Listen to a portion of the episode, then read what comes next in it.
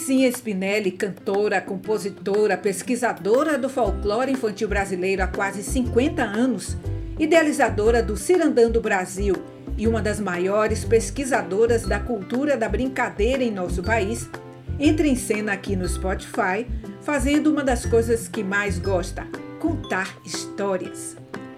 Para esta primeira etapa do trabalho, que vai mais na frente falar também das parlendas, histórias de fadas e brincadeiras infantis, Narzinha escolheu 20 histórias de origens indígena, portuguesa e africana, formadoras da identidade cultural brasileira. E para começar, ela conta um conto da tradição africana, o bicho folhagem. Agora, vovó Naná contando histórias para você dormir. O bicho folhagem. Dizem que todos os animais da floresta têm muito medo da onça, porque ela é muito grande e muito forte. Mas existe na floresta alguns animais que são muito espertos. Querem saber quem são? O macaco, o jabuti e o coelho. Eles são capazes de vencer pela astúcia a onça que fica sempre com muita raiva.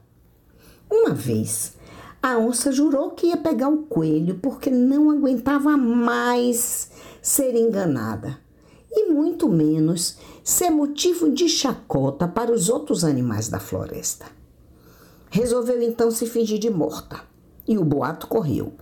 Comadre Onça morreu! Comadre Onça morreu! Comadre Onça morreu! Todos os animais correram para ver a onça morta. Seu plano era surpreender o coelho quando esse chegasse perto. Aí ela daria um golpe e o agarrava. Vieram os animais de todos os cantos, cutucavam a onça com o dedo, cutucavam a onça com a vara curta, cutucavam a onça com a vara longa e a onça imóvel. Não se mexia para nada pelo canto do olho, olhava os animais e esperava o coelho. Quando o coelho chegou, estava muito desconfiado. Os outros bichos diziam: pode se aproximar com o Padre Coelho. A onça está morta mesmo. O coelho disse: amigos, a onça não é como nós ela tem muito ar dentro da barriga. Só quando ela der muitos espirros e muitos puns é que podemos afirmar que ela está morta. Os bichinhos se afastaram, abrindo a roda. A onça então começou a suspirar, espirrar, dar pum. O coelho disse então: Que onça mais burra! Eu nunca vi onça morta espirrar suspirrar, muito menos dar pão. Desmoralizada, a onça viu que tinha perdido a batalha para o coelho. Quando chegou o verão, sobre a floresta, houve um tempo de muita seca. Secaram todas as cacimbas, só restando uma fonte onde os animais deviam ir beber água. A onça então mudou seu plano resolveu se mudar para junto da cacimba e ficou tomando conta daquela fonte de água. Assim, ela tinha controle sobre todos os animais da floresta e pegaria o coelho quando esse tivesse sede. O coelho então teve outra ideia. Pediu ao beija-flor que voasse sobre a cabeça da onça para distraí-la. Assim foi feito.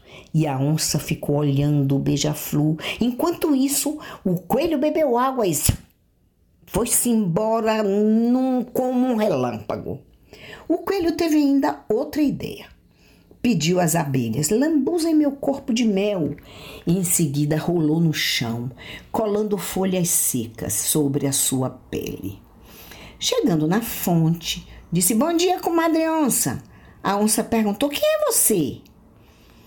O coelho respondeu: Eu sou o amigo folhagem e venho saudar o grande animal. Você é bicho mesmo? Nunca vi um bicho com pelo de folhas.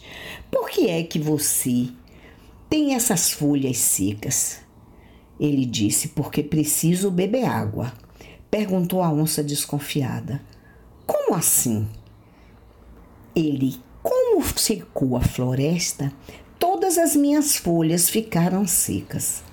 A onça compreendeu a necessidade do bicho folhagem e disse: Muito bem, bicho, beba sua água rapidinha, porque eu estou aqui de plantão esperando o coelho. O coelho foi embora, pensando: como é que eu vou voltar no outro dia? Aí teve uma ideia. Tornou pedir às abelhas que passassem mel no seu corpo se enrolou nas folhas secas e salpicou algumas folhas verdes. Quando chegou, saudou a onça. Sou eu de novo, o bicho folhagem, e veio, venho saudar o grande animal. Bom dia, comadre onça. A onça desconfiada disse: Bom dia, amigo folhagem. Estou vendo que alguma das suas folhas estão ficando verdes. Beba sua água rápido e saia, pois eu continuo esperando o coelho. Todos os dias o coelho se bisontava de mel e trocava as folhinhas secas por folhinhas verdes. Até o dia que começou a chover e todas as cacimbas da floresta ficaram cheias. E dizem as más línguas que até hoje a onça espera o coelho. Quem contou essa história para você foi Naizinha, que agora é vovó Naná e conta histórias para você dormir. Se você se interessou pelo trabalho de Naizinha, acesse os sites www.cirandandobrasil.com.br e www.nairzinha.com.br ou vá lá no YouTube no canal Nairzinha. Já aqui no Spotify, você acessa todo o trabalho musical.